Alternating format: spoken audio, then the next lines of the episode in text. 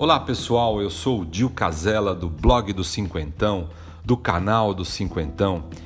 Olha, tá sendo uma honra gravar esses podcasts para vocês, tá sendo uma delícia fazer esses podcasts, porque eu vou falando aqui desse lado, do outro lado aqui do seu ouvido.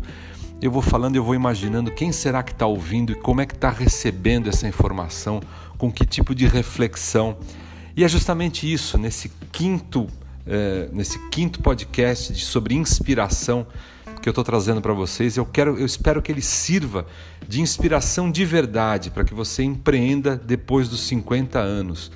É, poxa, a gente está numa fase tão legal depois dos 50 anos que a gente tem tanta, tanto conhecimento adquirido, tanta informação, por que não empreender nessa fase? E hoje eu vou contar uma história de uma pessoa que necessariamente, olha, ela não possuía 50 anos quando começou. Ela vinha de uma família muito humilde, o nome dela é Cleusa Maria da Silva.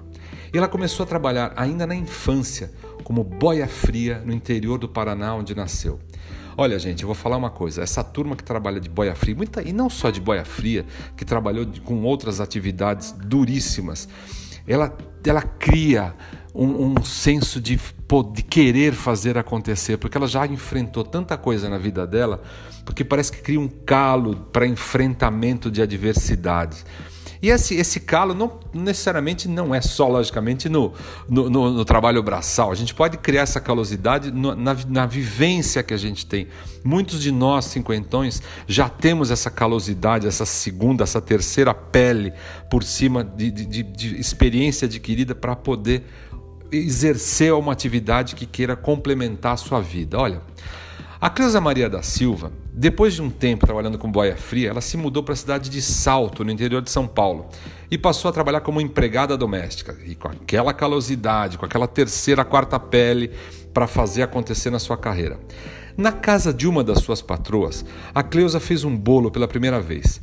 E ali ela aprendeu com a, com a patroa alguns truques de confeitaria com ela, com a, com a, com a empregadora e passou a se dedicar ao ofício. Ela passou a tentar fazer bolos na casa dela, a aperfeiçoar o que ela tinha aprendido. Com isso, ela abriu a primeira loja de bolos no bairro da periferia onde ela morava. Olha, os quitutes da confeitaria da dona Cleusa Maria, é, ela se chamava inicialmente Sensação Doce, foram atraindo cada vez mais e mais clientes, porque tinha um sabor único. E olha, eu posso confessar que eu conheço, e tenho certeza que você que está me ouvindo aí também conhece o sabor único dos produtos da dona Cleusa Maria. Em pouco, porque olha, vou te explicar por quê. Em pouco tempo o negócio mudou de nome e passou a ser chamado de Sodier Doces, que é a junção do nome dos filhos Sofia e Diego.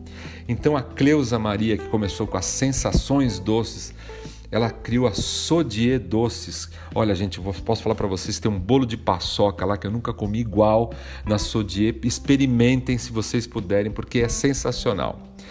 A Cleusa hoje está à frente de uma rede de mais de 300 lojas espalhadas em 17 estados brasileiros e ela é conhecida em todo o país por ser uma empreendedora de sucesso. Agora, volto a falar, lembra de onde ela saiu? Ela foi boia fria, ela foi empregada doméstica, ela criou uma segunda, uma terceira pele, coisa que nós cinquentões, nós pessoas acima de 50, nós sessentões, setentões, oitentões, temos essa pele, essa calosidade e essa vontade de realizar. Agora, outras coisas passam pela minha cabeça nesse momento. Por que, que a patroa da dona Cleusa Maria não empreendeu no lugar da empregada? Se ela tinha o conhecimento técnico, será que ela já tinha então uma informação toda consistente de que eu já estou realizada na vida, eu não vou precisar me, correr riscos, porque a gente corre risco quando a gente quer. Né? empreender. A segunda questão que eu queria que eu queria botar assim para a gente pensar. Empreender para ela foi um desafio penoso ou foi um senso de liberdade, um sentimento de soltar as amarras e poder sonhar com propriedade? É isso. Quando a gente empreende, muitas vezes a gente solta as amarras e a gente faz acontecer com as nossas, com as nossas, com as nossas forças, com os nossos desejos, com tudo que puder de fato ser realizado. E aí, você já se imaginou, depois dos 50, realizando aquele sonho de empreendedorismo?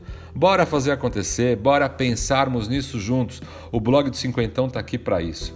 Obrigado, um abração, valeu!